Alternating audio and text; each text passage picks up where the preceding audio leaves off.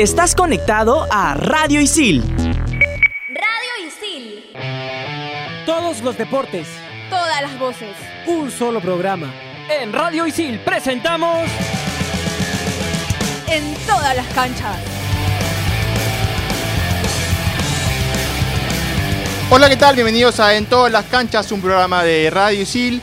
El día de hoy tenemos un programa súper surtido de información, tenemos de todo, sobre todo noticias buenas, ¿no? Como siempre. Eh, para tener la noticia estoy con Fernando y con Alberto. ¿Qué tal muchachos? ¿Cómo están? Gabriel, ¿cómo estás? Parece que es una costumbre el hecho de poder dar las, las noticias buenas. En esta oportunidad hemos conquistado un nuevo cubo para Tokio 2020 en lo que es el ciclismo. Alberto, ¿qué tal? Fernando, Gabriel, un saludo grande y también para los que nos están escuchando. Bueno, sí tenemos una noticia sobre la clasificación de un programa más para los Olímpicos. Se han disputado el Grand Prix aquí en Lima, en el Estadio Atlético de, de La Videna. Vamos a ampliar sobre esa información. Hay que recordar a la gente que somos alumnos de la carrera de Periodismo Deportivo de ISIL. Eh, bueno, comenzamos con lo, con lo que venían hablando, ¿no? El ciclismo, que consi- consiguió el cupo a Tokio 2020. Sí, fue el Campeonato Panamericano de Ruta Hidalgo 2019 que se desarrolló en México, en donde la delegación peruana pudo conseguir un cupo más para Tokio 2020, sumándose ya a Alessandro de Sousa y Estefano Pesquera. Y también, ayúdame con, con el último nombre que me falta.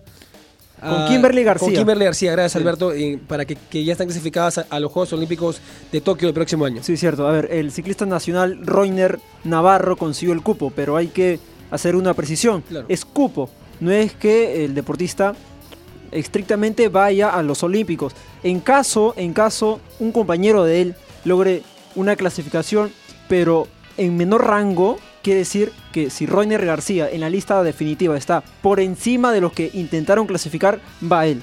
Pero si un deportista, un ciclista más, supera su marca, entonces en teoría tendría que ir el que ha superado esta, esta marca. Entonces, por el momento Perú ha conseguido el cupo, más no el deportista clasificado. Es un cupo que asegura para ciclismo en los O Olímpicos. sea, tendríamos tres deportistas ya clasificados a Tokio y, Y, más un cupo, claro, más claro. un cupo más. Tres deportistas más un cupo. Ahora, también es cierto que, por ejemplo, pongo un claro ejemplo, si Kimberly García ya está dentro de los Olímpicos, pero si una deportista más, un atleta más, consigue mejorar esa marca, entonces esa deportista que consigue mejorar la marca clasifica directamente a los Olímpicos y Kimberly García por ser la segunda mejor marca de Perú en los Juegos, entonces no estaría yendo.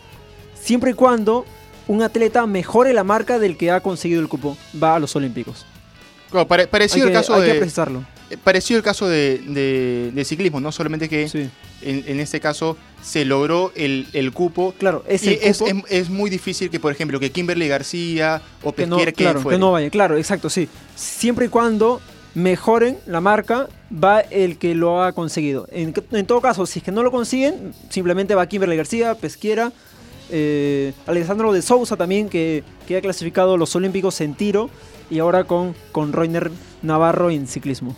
Así es, y bueno, el que también nos consigue varias, nos da, mejor dicho, varias alegrías, es Diego Elías. Fernando, tú estuviste Sí. con él, pudiste conversar con él. Sí, pudimos conversar un poco acerca de su preparación sobre los Panamericanos, lo que se le viene, ¿no? Y, y más o menos este, las medallas que, que, que- que planea conquistar en estos Juegos que se van a desarrollar en nuestra capital en el mes de julio. Diego Elías, que está en número 8 en el ranking mundial. Vamos, vamos con la entrevista.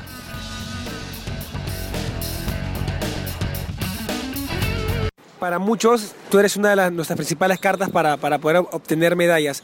¿Cómo tomas eso? ¿Lo tomas también como una motivación o, o- o- tal vez como una presión de que, de que los, los ojos de, los peruanos están puestos en ti? Eh, no, bueno, o sea, yo juego. Yo siempre he dicho que yo juego squash porque me gusta y, y, yo la verdad no, nunca pienso en, en que tengo que ganar, en que en en en estar bajo presión. Entonces, yo voy a voy a tratar de dar lo mejor lo mejor de mí y, y ojalá poder ganar la medalla de oro. ¿Cuántas medallas más o menos es tu meta poder ganar en los Juegos Panamericanos? En squash se juegan se juegan tres modalidades que son este individual, dobles y por equipos, entonces lo máximo que puedes ganar es tres. Y yo voy a, voy a jugar las tres, entonces ojalá poder ganar en... Mi meta es ganar la de oro en, en individual y, y tratar de sacar una medalla en dobles, que también vamos a estar de sembrados dos, entonces tenemos bastantes posibilidades. Y en por equipos ya sería un extra, o sea, es, es muy difícil porque hay equipos muy fuertes, pero, pero sí, ojalá poder, poder sacar tres. ¿Qué cosas tiene el Diego de, de ahora que tal vez no tenía en... en- no, no, no tan lejos. ¿Qué cosas tiene el Diego de ahora que no tenía en Toronto en 2015? Que le, que, que- que le puedes otorgar a tu juego. Eh, bueno, o sea, en, en el 2015, cuan- cuando gané la medalla de plata, jugué la final contra Miguel Ángel Rodríguez, que él estaba 4 del mundo, yo estaba como 40 del mundo. Ahora vamos a... Ahora él también sería, sería mi rival principal y la diferencia es que ahora vamos a estar los dos dentro del top 10, entonces creo que que va a ser diferente, ¿no? O sea, voy a confiar más en mí mismo y voy a creer que puedo ganar. Para ti, ¿cuál es tu, tu fortaleza dentro del juego, ¿no? Eh, en lo técnico? Para que, que, te- que tú dices, esto es lo mejor que tengo en mi juego. Eh, bueno, tengo muy, muy, muy buen movimiento dentro de la cancha. Eh, mi drive, o sea, mi, mi derecha es, es bastante potente, bastante fuerte, entonces creo que, que eso es lo que, lo que más me ha ayudado en, el- en mi carrera. Y una fortaleza personal, no, no, no tanto llevándolo a lo técnico, sino a, a- a lo, a lo tuyo como persona, ¿no? Que te ayuda también en, en- al momento de las competiciones. Eh, bueno, creo que mentalmente soy, soy bastante fuerte para, para la edad que tengo. Este, en, en squash en el, soy el menor en el- dentro del top 30. Y, y bueno, sí creo que eso, o sea, mentalmente me ha ayudado bastante para, para llegar a donde estoy. Estás conectado a Radio Isil. Radio Isil. Ahí estaban las palabras de Diego Elías.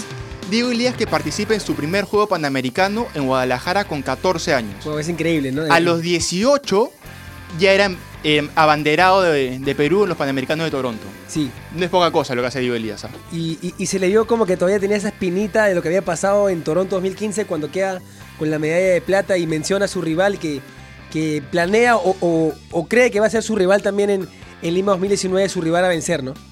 Sí, bueno, y dentro de todo, lo bueno es que Diego Elías está en el top 10 y entonces hay una gran posibilidad de que pueda conseguir medalla alguna en los Panamericanos. Ahora, lógicamente, con la intención de que si consigue la medalla, ya tenemos la noticia de que también va a tener una vivienda en la vía.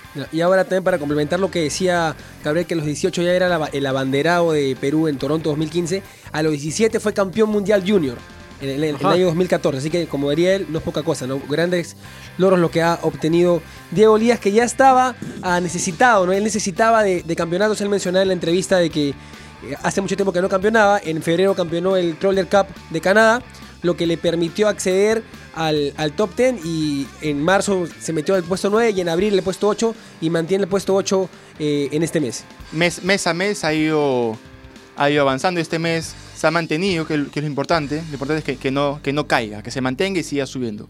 Pero, a, a ver, cambiando un poquito de tema, eh, se realizó el Grand Prix sudamericano en Videna de atletismo, Alberto. Cierto, se realizó el Grand Prix, varios campeones, Silvana Segura, por ejemplo, Jesús Tres, Llana. 13 oros, ¿no? Tres, claro, sí, 13 oros. De los peruanos, Mariluz Andía también. Por ejemplo, hay una participación de Marco Vilga que también consiguió una medalla. Por ejemplo, Maite Torres, lo mismo, que consiguió la medalla de oro en la prueba de 200 metros planos femenino con 24 segundos 67 centésimas. Y resalto esta situación de Maite Torres porque la semana pasada, lo habíamos hablado, que en el, en el campeonato nacional que se desarrolló en el Chipoco también consiguió la medalla de oro en dos competencias, 400 metros planos y 200 metros planos. Y la semana antepasada, en el Sudamericano de Ecuador, en el Grand Prix de Ecuador, también había conseguido medalla en, en- en posta y en 200 metros planos. Entonces, resumiendo todo, este mes para Maite Torres ha sido de lo mejor. Seis medallas hasta el momento para la atleta peruana.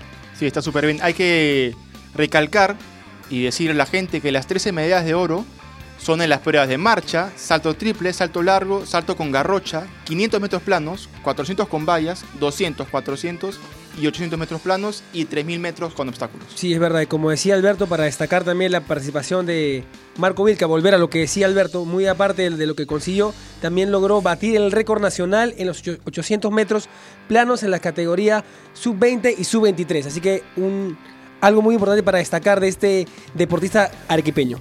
Cierto.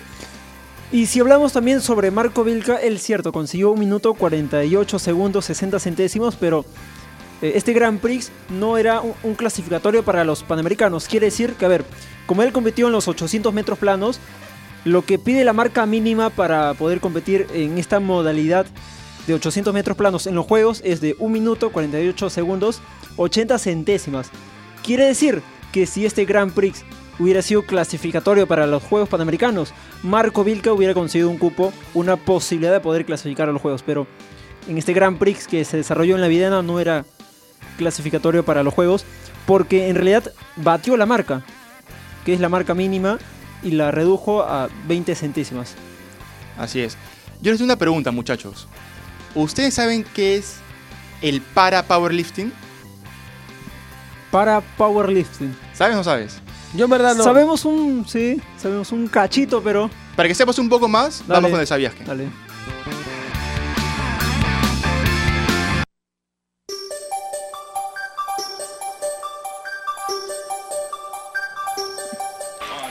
¿Sabías que? El para powerlifting es un paradeporte que implica el levantamiento de pesas y requiere de una técnica precisa y gran fuerza. Fue introducido en los Juegos Parapanamericanos en Río 2007. Es diferente al convencional porque los paratletas se recuestan en una banca y realizan un press de pecho. Participan tanto hombres como mujeres con discapacidad física, de talla baja, con amputaciones o limitación en la fuerza o flexibilidad de piernas y compiten según peso.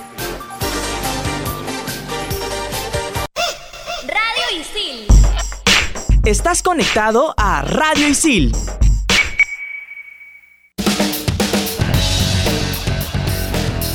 Ahí está, hemos aprendido un poquito más lo que es el powerlifting. Y es importante porque se realizó por primera vez el fin de semana que, que pasó el Mundial de Powerlifting aquí en Perú, en el Polideportivo 2 de Videna. Sí, como tú mencionas, se, se desarrolló el fin de semana en el Polideportivo de la Videna, donde participaron países como Argentina, Chile, Costa Rica, Cuba, Ecuador, El Salvador, Perú, Puerto Rico y Venezuela. ¿no? Con una noticia importante, ah, que Diego Alberto Quispe, de 20 años, ha logrado la clasificación a, a- a los Juegos Panamericanos de Lima 2019 al obtener la medalla de bronce en la categoría menos 54 kilos, siendo la primera medalla para el Perú en esta competencia. ¿no? Cierto, Perú ha conseguido dos medallas de bronce, por ende en el medallero, lastimosamente figura como último, pero lo importante es que ha conseguido dos medallas de bronce en este para powerlifting. Diego Quispe levantó 130 kilos, pero en el primer intento consiguió levantarlo, pero en el segundo y en el tercer intento ya no pudo levantar más peso, lo que produjo que pueda conseguir la medalla de bronce en, este, en, este, en esta tercera parada, en realidad, de la Copa Mundial del, del para powerlifting. Qué bravo Diego Alberto Quispe, ¿ah? Porque es un atleta de talla baja y levanta más peso que cualquiera de nosotros, ¿ah? que yo cerrado, ¿ah? Yo, yo, yo en verdad no tengo mucha fuerza y, y- y ver que Diego Alberto Quispe puede hacerlo me, me saco el sombrero. Mis respetos para él. Sí, es importante mencionar este, a los paradeportes, ¿no? Porque se menciona mucho los deportes convencionales, atletismo, eh, squash, y no se trata mucho de hablar de, de los temas de los paradeportes. Me parece, me parece genial tocar esos temas y que consigan medallas. Claro. También agregar a, a- a la participación de Diego Alberto Quispe la de Niel García, ¿no? que también está ah, ya clasificada a Lima 2019, pero que obtuvo la, presea de, bronce en la categoría menos 59 al cargar también 130 kilos, que es algo para valorar. Cierto, cierto. Bueno, esa es la información. En para powerlifting se va a desarrollar muchas más paradas, pero ya, ya aquí en la capital no. Simplemente va a ser en el extranjero donde ojalá que los paratletas peruanos puedan conseguir muchas más medallas. Por ejemplo, Niel García ya está clasifica- clasificado a los para panamericanos. Entonces faltaría definir si es que Diego Quispe intenta clasificar en los próximos eventos que se viene en, el, en la disciplina para powerlifting. Ahora, toca una edición que, como le repito, edición tras edición de programa, que a mí me encanta, eh, me vuelve loco. ¿Tanto así? Sí, ¿Tanto es, así? es que aprendes cosas como si estuviera jugando. Claro. Vamos con el como jugando.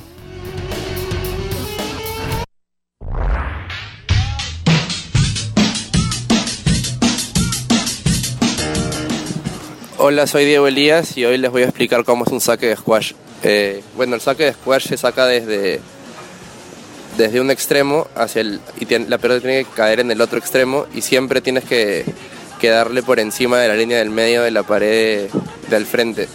Y bueno, aquí en como, en como jugando han aprendido cómo es el saque de squash.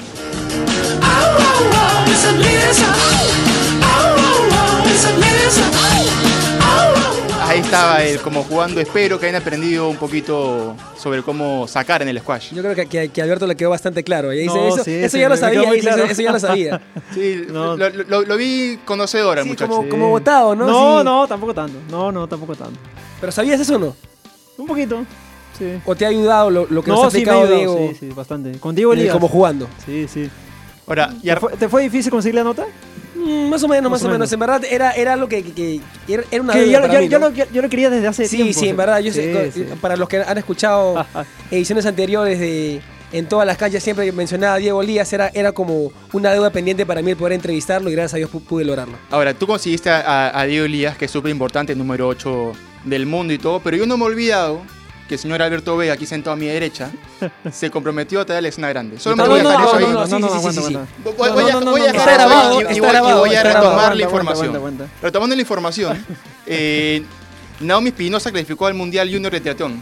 Alberto. de triatlón, cierto. Logró su clasificación en el Mundial de Junior de Triatlón Lausanne 2019.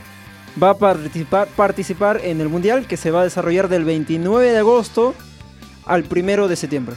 Ahora mira, hizo 50 metros de natación, 20 kilómetros de ciclismo y, 20 kilo- y, y 5 kilómetros de carrera que corresponden a la distancia sprint y lo hizo, ¿sabes en cuánto? En una hora, 8 minutos, 31 segundos y se posicionó en el lugar 14 que le ha dado la clasificación al Mundial. Ahora, Rodrigo Bravo, Jesús Navarro y Yanela Coaguila también estuvieron presentes en la competencia junto con el entrenador Chris Harrison y el presidente de la Federación Peruana de Triatlón, Rodrigo León. También esta competencia se, se desarrolló eh, en México, ¿no? Para, para, para que la gente pueda entrar en, conte- en contexto de en dónde se desarrolló esta competición. Cierto, hay que repetir una hora, 8 minutos, 31 segundos lo que consiguió Naomi Espinosa en el Mundial de Junior y que ojalá cuando se dispute ya esta competencia, que va a ser en Suiza, del 28 al 1 de septiembre, puedan ser buenas expectativas para la atleta peruana. ¿Saben que, que cu- cuando yo leo este tipo de noticias me da más ganas aún de, de seguir corriendo el Pentagonito? En verdad, para, para mí ver, este de- corriendo, una vuelta. Yo- ya, mira, ya. Agrégale una vuelta y media. porque ¿por qué le le al Perú ya, acá nuestra hasta- productora? hasta la productora no, no me cree, ¿no? Pero es la verdad. Es la verdad. me- cu- cuando yo veo este tipo de noticias sí me dan ganas de, de seguir corriendo. Bueno, lo, lo importante y lo principal es que no se queden en las ganas. No, claro, eso es Sino que verdad. tengan ganas que y lo salgan. realizo. No, ya, pero estoy corriendo. Estoy corriendo, o sea, ya.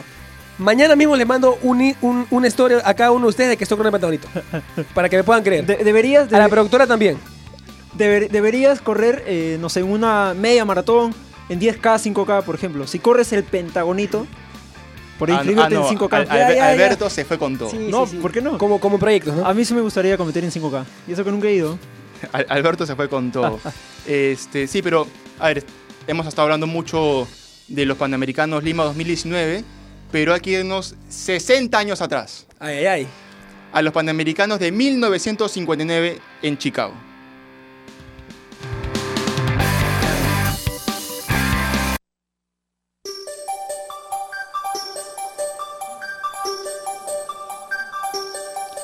¿Sabías que en los Juegos Panamericanos Chicago 1959, las delegaciones de Antillas, neerlandesas, Bermudas y Guyana aparecen en la cita continental por primera vez?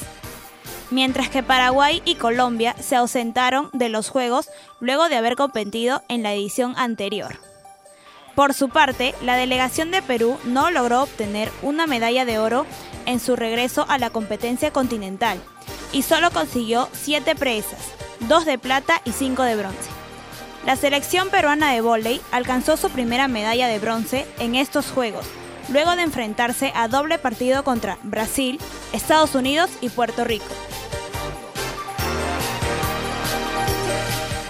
Ahí está, ahora vamos con el vóley, el deporte que le encanta a Fernando Loza. ¿Por qué, por qué hoy día todo, todo me lo han lanzado a mí? Fer, Fer- Fer que corre, Fer, Fer este Diego Elías, Fer Voley.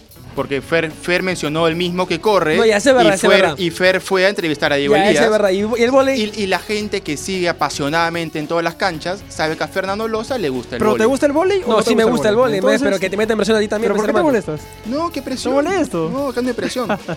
Eh, se realizó la Copa, no, se viene realizando la Copa Panamericana Sub-21 en el Coliseo Manuel Botilla de Miraflores. Sí, eh, el grupo A está conformado por Estados Unidos, República Dominicana, Cuba y Puerto Rico. Y el grupo B que está conformado por quién, Alberto. A ver, vamos a decirlo, pero lo que no me gustó de, por lo menos en la organización, era que Perú el domingo, el día que debutó, jugó casi 10 y media de la noche. Terminó 12 de la noche. Entonces, ¿quién lo va a ver? ¿Quién va a ir al estadio? Claro. Al, al Bonilla, ¿quién va a ir?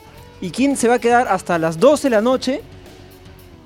Un día domingo, cuando Un día familiar. Claro, po- porque en teoría es un día familiar y al siguiente día tienes que ir a trabajar. Entonces, me parece que dentro de la organización, plantear el partido de Perú a las 10 y media de la noche para que termine 12 de la noche, entonces, aparte porque es, un, es una disciplina del vóley donde no que tenga mucha difusión. Entonces, si no tienes mucha difusión y el partido termina 12 de la noche, entonces estamos, estamos todos locos, estamos todos complicados. Ya, Alberto, por favor, ¿me puedes darle el, El, grupo de? Perú, por favor. A el, ver, a el- ver. el grupo de Perú, estamos grupo de esperando el grupo de Perú.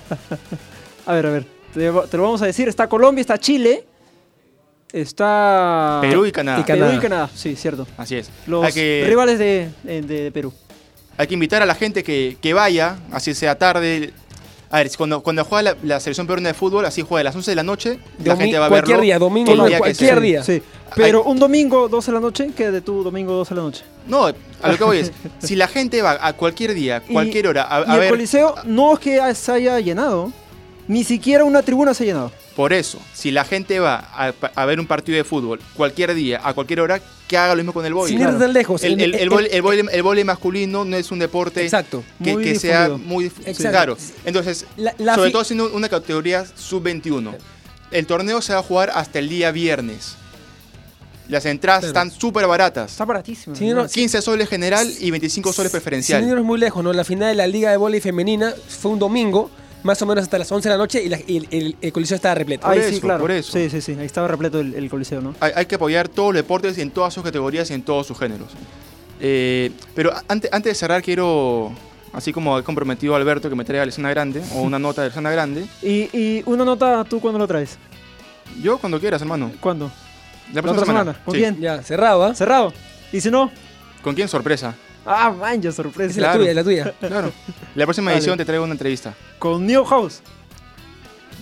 Los- esos son los amigos de Alberto. Son los No, que- ¿qué Chao. va a ser mi amigo? No, no, es mi amigo. Filman. No, no es mi amigo. ¿Qué va a ser? No, Son- son tampoco. los, el los- primo no es los mi- amigos de Alberto. no, No, quería comprometerlos a ustedes.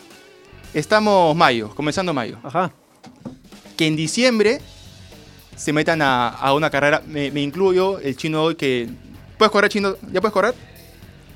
Ya, el chino ya debería estar en diciembre, así que el chino también. Y, y Mafita, pues no, a ver si, si se quiere. No, dice. Yo le comprometo al aire. Este, a que en diciembre nos metemos todos a una carrera, un 5K para comenzar. Como diría, Para un, comenzar, sí, un 5K. 5K. Sí, sí. como cerrado. diría un queridísimo amigo aquí de Radio Isil. Va, Va. va. Va, Va. sí, se va. Bueno, no hay, no hay tiempo para más. Eh, nos contamos en la próxima edición. Hasta luego.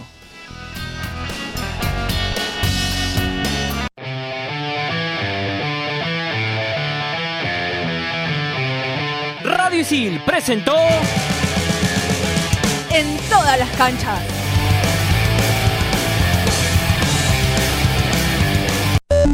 Estás conectado a Radio Isil.